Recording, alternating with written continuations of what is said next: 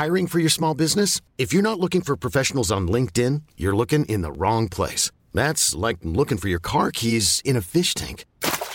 LinkedIn helps you hire professionals you can't find anywhere else, even those who aren't actively searching for a new job but might be open to the perfect role. In a given month, over 70% of LinkedIn users don't even visit other leading job sites. So start looking in the right place. With LinkedIn, you can hire professionals like a professional. Post your free job on linkedin.com slash achieve today.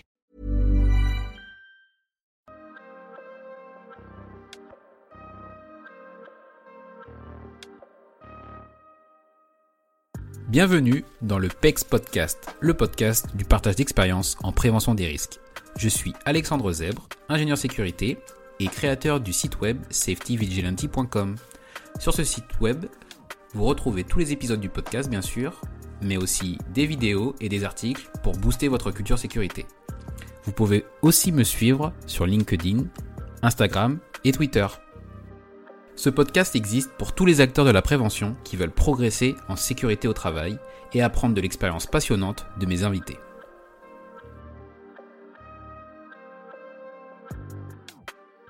Aujourd'hui, exceptionnellement, un épisode qui sort le mercredi. Je vous propose un épisode spécial avec Baptiste Bénézé de la Team Bakery. Avec Baptiste et nos collègues de InfoRisque, nous avons lancé cet été le baromètre 2020 de la santé et sécurité en entreprise. Baptiste nous détaille le pourquoi d'un tel baromètre et surtout les grands enseignements qu'il en tire.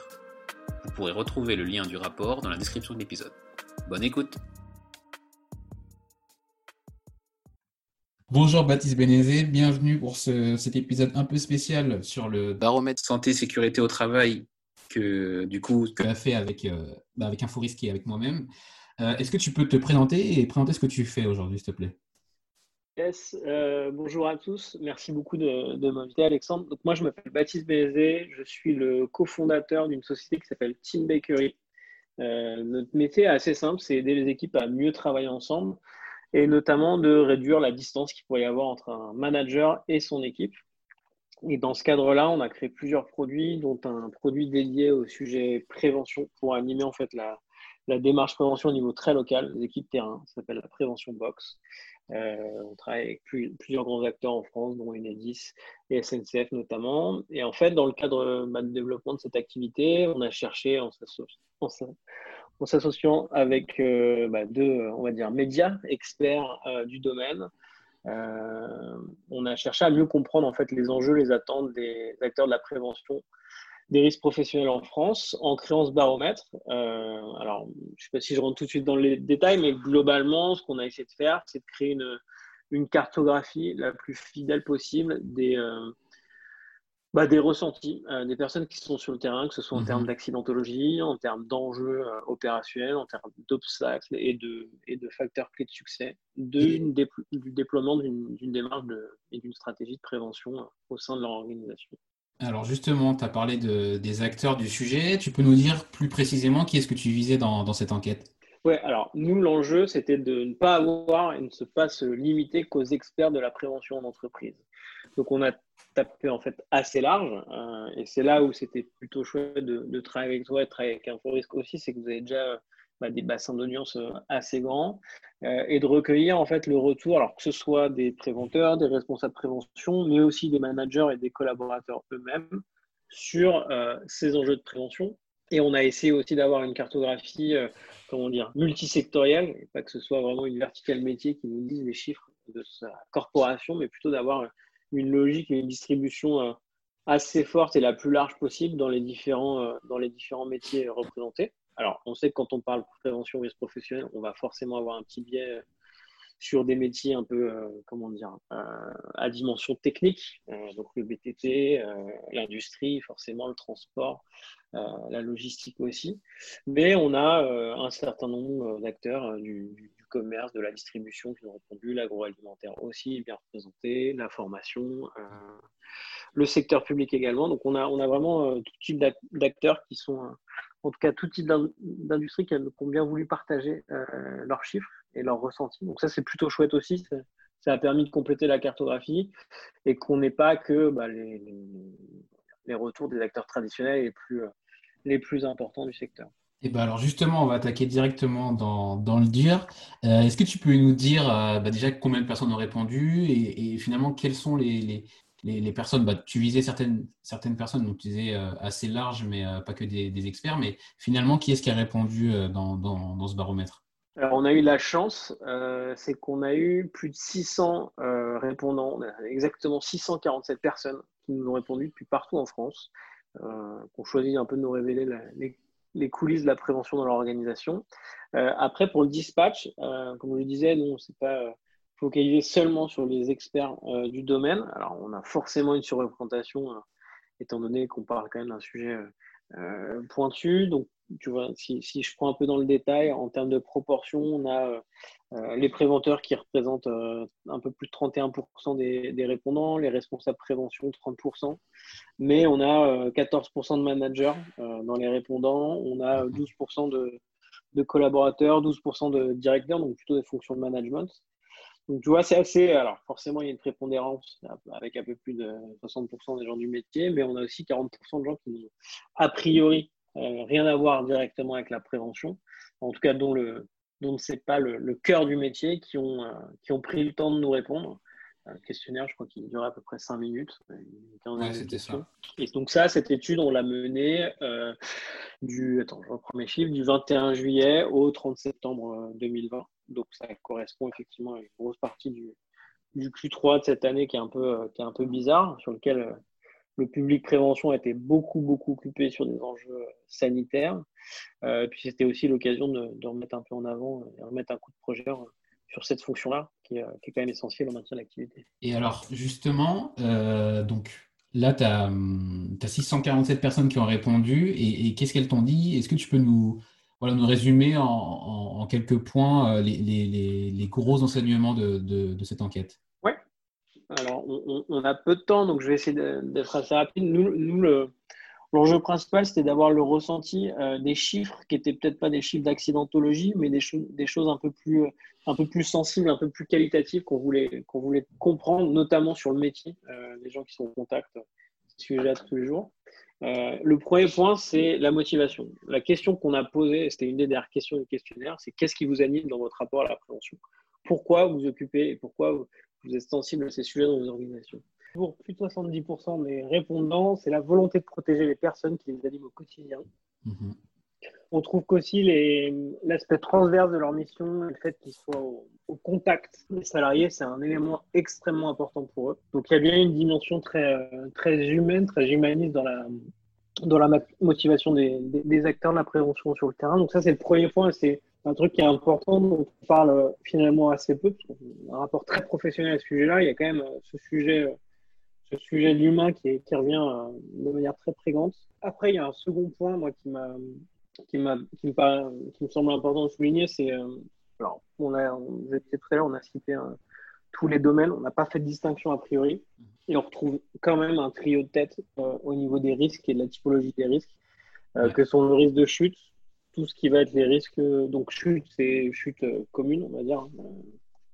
Inattention, euh, environnement euh, nouveau. voilà, il y, a des chutes et ça, engendre pas mal d'accidents de travail. Tout ce qui va être risques posturaux avec les troubles musculo-squelettiques, qui sont principalement liés à la, position de travail, le fait qu'elle soit mauvaise ou prolongée ou mal mhm. adaptée. Et enfin, le dernier, c'est tout ce qui va être lié à la manutention, donc les opérations courantes avec avec des outils. Euh, donc ça, c'est vraiment un trio de tête qui se, qui se dégage. Donc c'est important d'avoir en tête. Viennent ensuite tout ce qui va être le, risque routier, tout ce qui est lié à la fatigue et au stress. Donc ça, c'était pour moi intéressant et assez, euh, assez, euh, ouais, assez pertinent de voir qu'il y avait, il y avait quand même ce tête qui se, qui se détachait. Et enfin, alors on, en a parlé un peu en préparant l'épisode, c'est le niveau de maturité ressenti des organisations. Donc on a demandé à tous les répondants quel était pour eux le niveau de maturité de leur, de leur organisation et on tombe sur un 6,27 sur 10. Ouais. Qui a priori euh, est, pas mal, hein, on est au-dessus de la moyenne, donc c'est plutôt bien. Après, avec un peu de recul, on se rend compte qu'on parle quand même de la santé de la sécurité des, des personnes. Euh, ça paraîtrait plutôt normal de, de alors, en tout cas de viser l'excellence ou de s'en rapprocher. Donc, euh, je sais que toi, tu as un retour euh, ouais. terrain.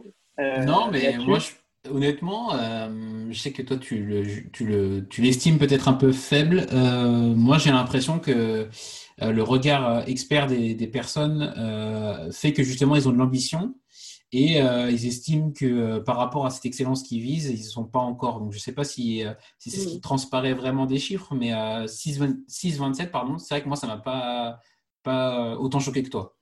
Ouais, alors bon, je pense qu'on se rejoint. le point principal en tout ça, c'est qu'on se rend compte qu'il y a quand même pas mal de chemin à parcourir. Il y a mm. encore du travail à faire. et en fait, ce qui nous a semblé intéressant d'étudier derrière, c'est de croiser ces données-là avec notamment les, les rôles et responsabilités dans l'organisation, euh, notamment en distinguant euh, bah, le public expert, on va dire, enfin les participants experts, donc on va dire préventeurs, responsables de prévention, du public plus opérationnel, euh, donc, que ce soit les managers, directeurs ou, excusez-moi, excuse-moi, ou les collaborateurs eux-mêmes.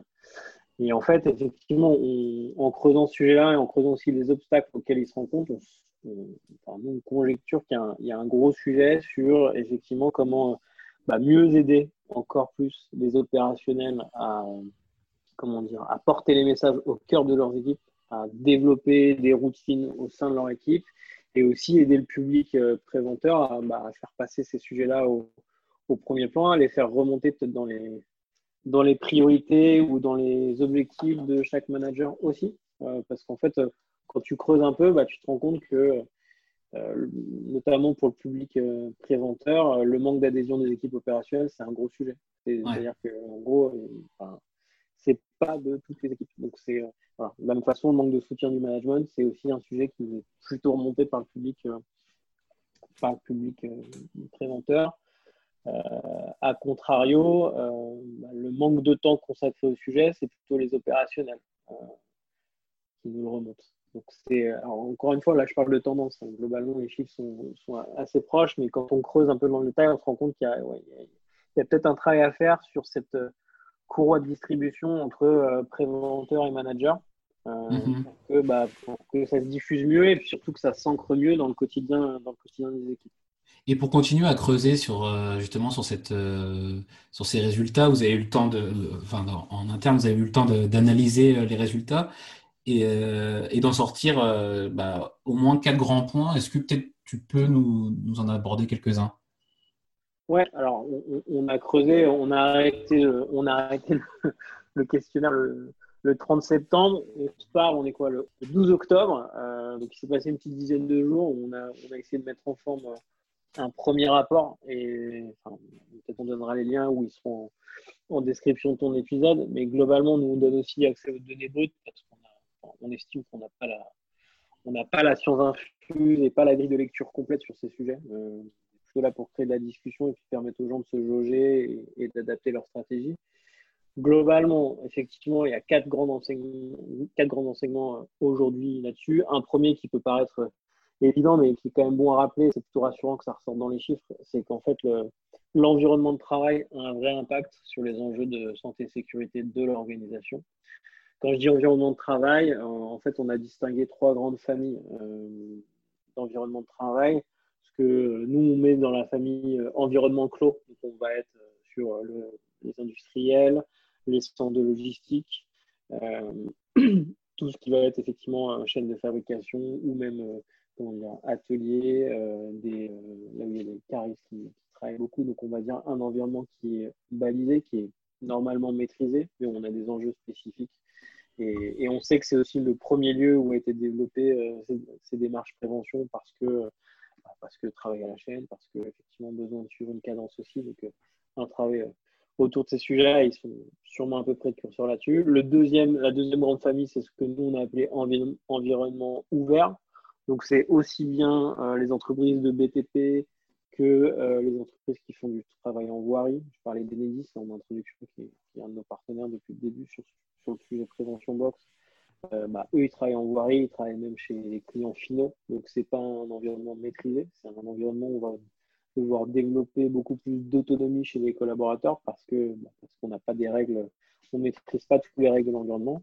Et enfin, la troisième famille, bah, qui est plutôt, euh, les entreprises du tertiaire, euh, qui va être le travail dans des bureaux, sur lequel, effectivement, on est peut-être plus en retard sur la culture de la prévention parce que bah, Parce que culturellement, on en parle moins et qu'on est plus, plus sur du travail de bureau. Alors, on imagine que la dangerosité des accidents est, peut-être pas tout à fait la même, a priori, quoique. Mais dans les faits, en fait, les risques sont à peu près, sont à peu près, sont à peu près les mêmes. Donc là-dessus, ouais, l'impact de l'environnement de travail, c'est assez intéressant. Alors nous, on avait trois grandes familles d'enjeux qui ressortaient. C'était limiter les risques, renforcer la culture et responsabiliser pardon, les collaborateurs. Limiter les risques, on, voit bien que c'est le besoin et l'enjeu premier de la santé et sécurité au travail. En revanche, l'ordre de euh, renforcer la culture et responsabiliser les collaborateurs euh, diffère selon ce type d'environnement. Et ce que je voulais dire, euh, parce que j'ai dit déjà un petit peu tout à l'heure, c'est qu'en fait, le sujet de la culture de l'organisation semble bien plus ancré dans les entreprises qui travaillent en milieu clos, donc industrie, logistique et, euh, toute cette famille de cette famille d'organisations, que sur les environnements ouverts ou de bureaux.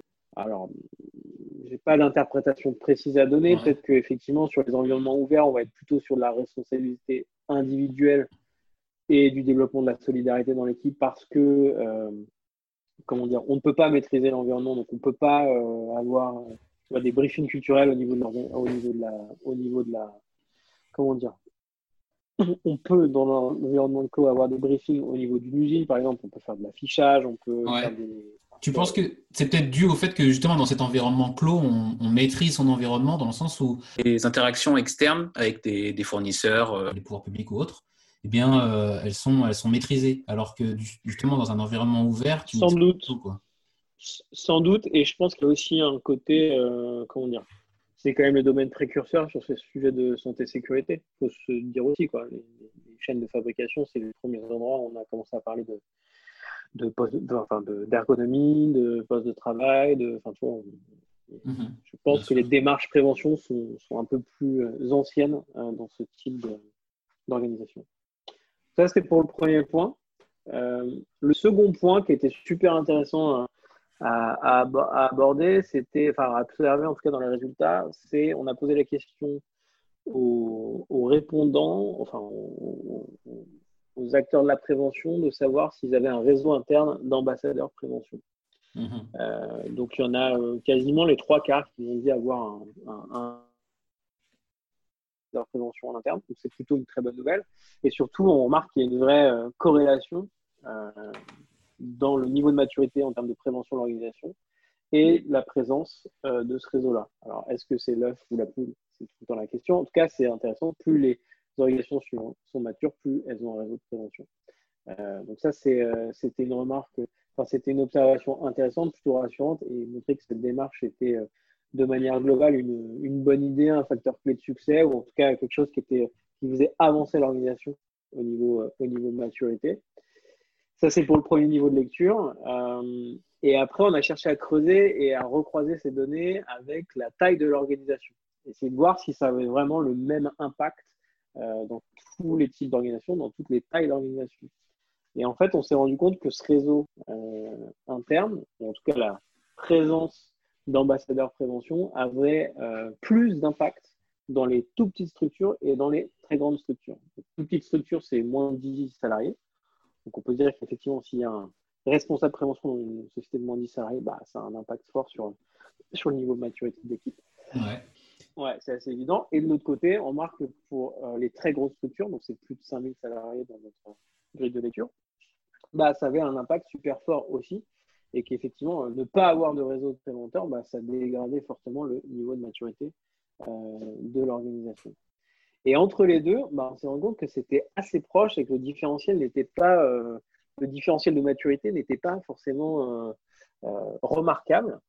Alors, je pense qu'il n'y a pas de question de intérêt ou non du, réseau de préventeurs, enfin, d'ambassadeurs prévention. Ça, je pense que c'est derrière nous. Par contre, effectivement, on peut questionner euh, non pas son impact, mais la façon dont il interagit avec tout le tissu opérationnel, euh, que ce soit directeur, manager ou même collaborateur direct, et comment on pourrait renforcer la diffusion des messages clés.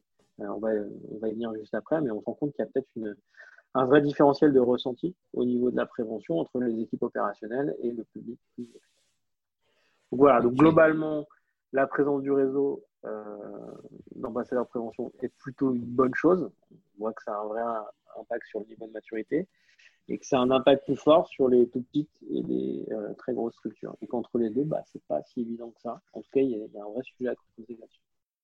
Ok. Et, euh, et du coup, euh, un, un, ou deux derniers points alors pour, sur cette partie analyse? Ouais.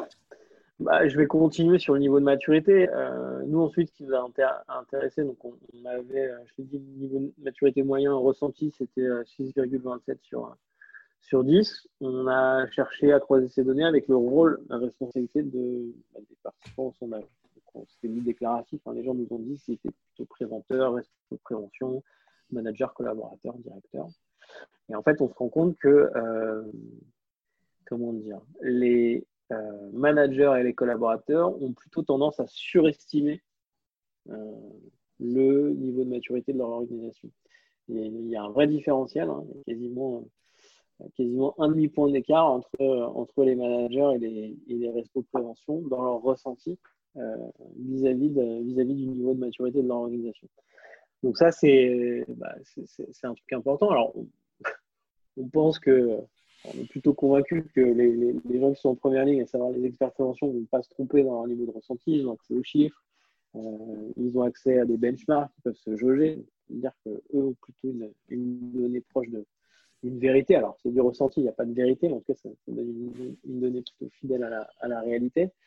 Et que, effectivement, le public manager et même les collaborateurs bah, se voient peut-être un peu mieux euh, que, ce qui est, que vraiment l'organisation. Donc, ça, c'est mhm. intéressant parce que euh, bah, quand tu finis ça et que tu essaies de croiser avec les, les, obstacles qui sont rencontrés, ce que j'ai dit un petit peu tout à l'heure, c'est que euh, en fait, il y a un vrai sujet, en tout cas, qui est remonté par les préventeurs, c'est le manque d'adhésion des équipes opérationnelles.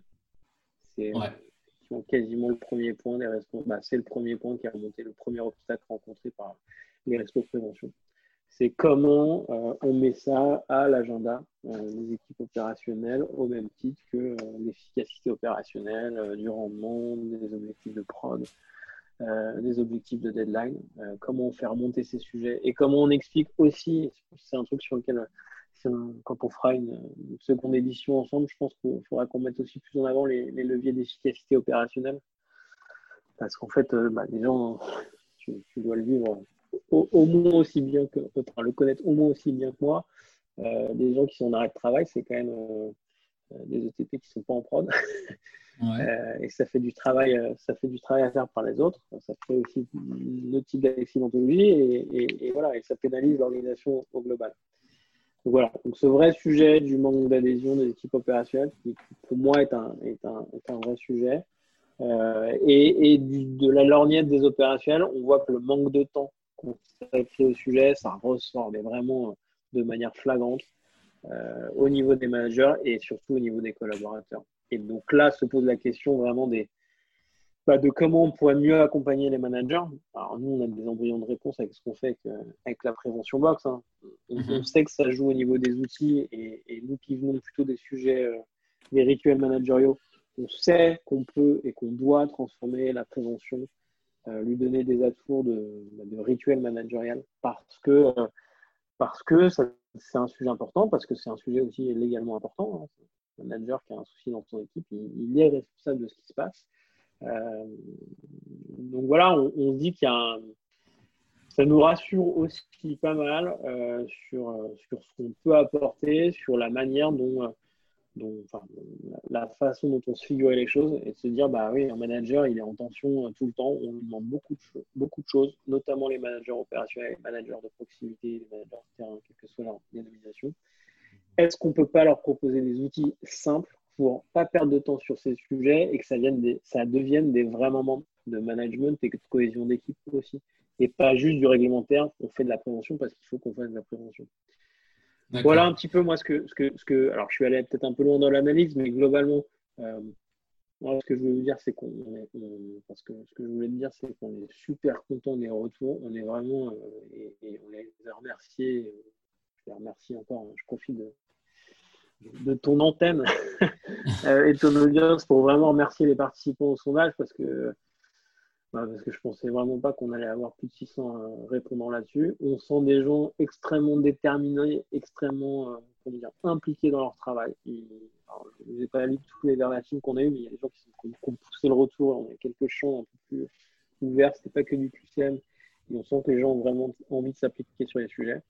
Et, on est convaincu que ça joue à l'échelle opérationnelle, en fait, qu'il y, a un gros, gros sujet là-dessus. Comment on travaille bah, le fonctionnement entre euh, le préventeur et les équipes opérationnelles. Euh, on, est, sûr qu'on peut se, voilà, ça, peut, ça, peut, se jouer là. Ça marche. Ok. Bah, du coup, je pense que pour, euh, pour la partie, pour cet épisode spécial, je pense qu'on peut s'arrêter là, Baptiste. Je te remercie beaucoup pour, pour ton temps. Et puis, je te dis à très vite. Merci beaucoup, Alexandre. À très vite. Merci d'avoir écouté cet épisode en entier. Si vous êtes toujours là, c'est que vous l'avez sûrement apprécié.